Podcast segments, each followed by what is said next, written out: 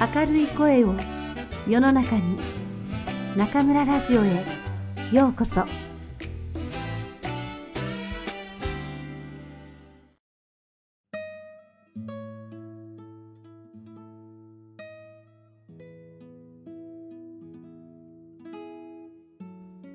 故郷路人竹内義美役。あくる日鳥を取ってくれと頼むと彼はダメだよ大雪が降ってからでなきゃおいらとこう砂地に雪が降るだろうそうしたら雪をかいて少し空き地をこしらえるんだ。それから大きなカゴを持ってきて短いつっかい棒を買ってくずもみを巻くんだ。そうすると小鳥が来て食うから、その時遠くの方から棒に湧いてある縄を引っ張るんだ。そうするとみんなカゴから逃げられないんだ。なんだっているぜ。タオチーだの、チャオチーだの、ハトだの、ランペイだの。それからは、雪の降るのが待ち遠しくなった。ルントーはまた言うのだ。今は寒いけどな。夏になったら、おいらとこへ来るといいや。おいら、昼間は海へ貝殻拾いに行くんだ。赤いのも、青いのも、何でもあるよ。鬼脅しもあるし、観音様の手もあるよ。晩には、父ちゃんとスイカの番に行くのさ。お前も来いよ。泥棒の番そうじゃない。通りがかりの人が喉が渇いてスイカを取って食ったって、そんなのおいらとこじゃ泥棒なんて思いやしない。番をするのは、アナグマやハリネズミやチャーさ。月のある晩に、いいかい？ガリガリって音がしたら、チャーがスイカをかじってるんだ。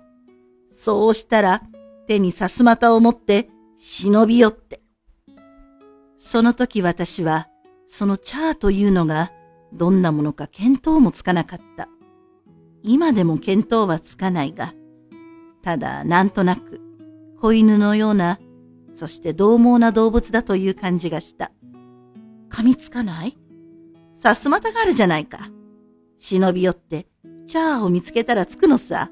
アンチクショー利口だから、こっちへ走ってくるよ。そうして股をくぐって逃げてしまうよ。何しろ毛が油みたいにすべっこくて。こんなにたくさん珍しいことがあろうなど、それまで私は思ってもみなかった。海にはそのような五色の貝殻があるものなのか、スイカにはこんな危険な経歴があるものなのか、私はスイカといえば、果物屋に売っているものとばかり思っていた。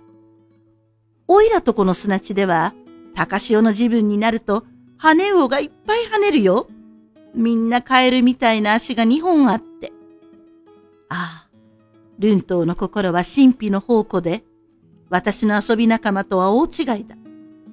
こんなことは、私の友達は何も知ってはいない。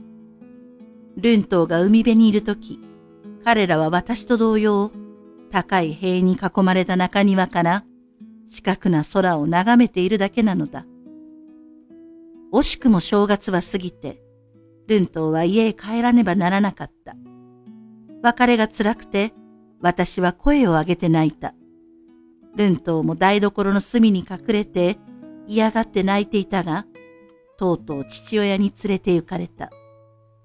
その後、彼は父親にことづけて、貝殻を一包みと、美しい鳥の羽を何本か届けてくれた。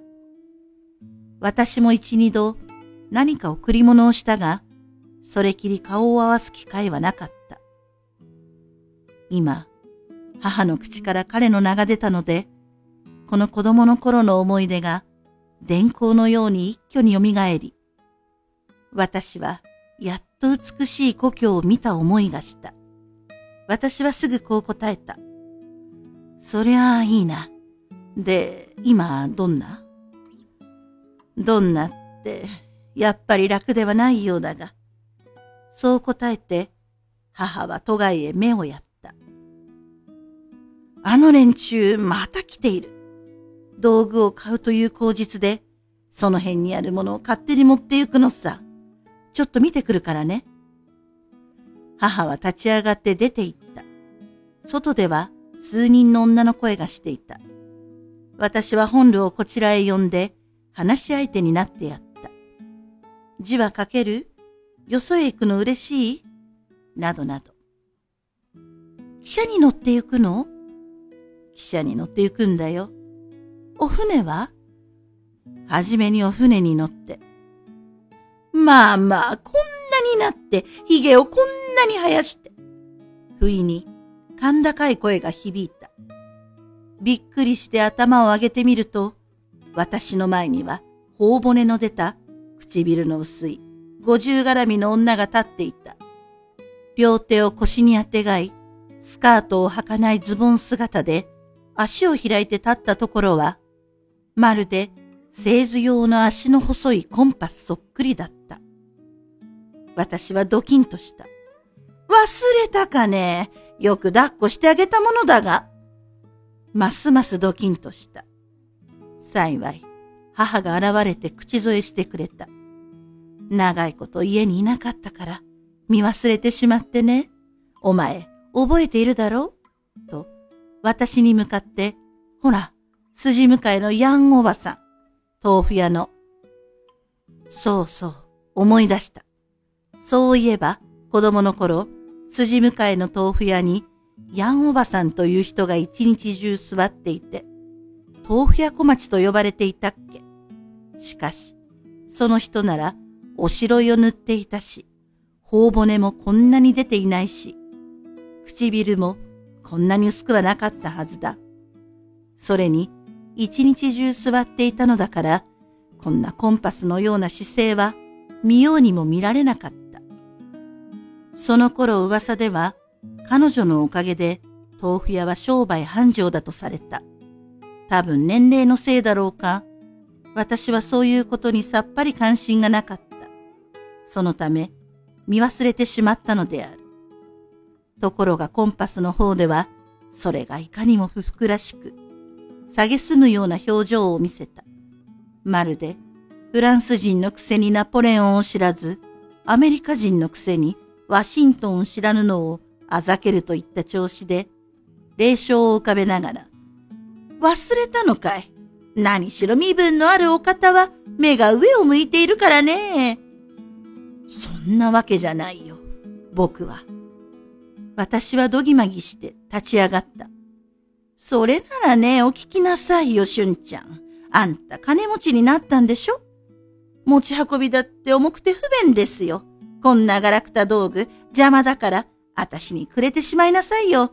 あたしたち貧乏人には結構役に立ちますからね。僕は金持ちじゃないよ。これを売って、その金で。おやおや、まあまあ。知事様になっても金持ちじゃない？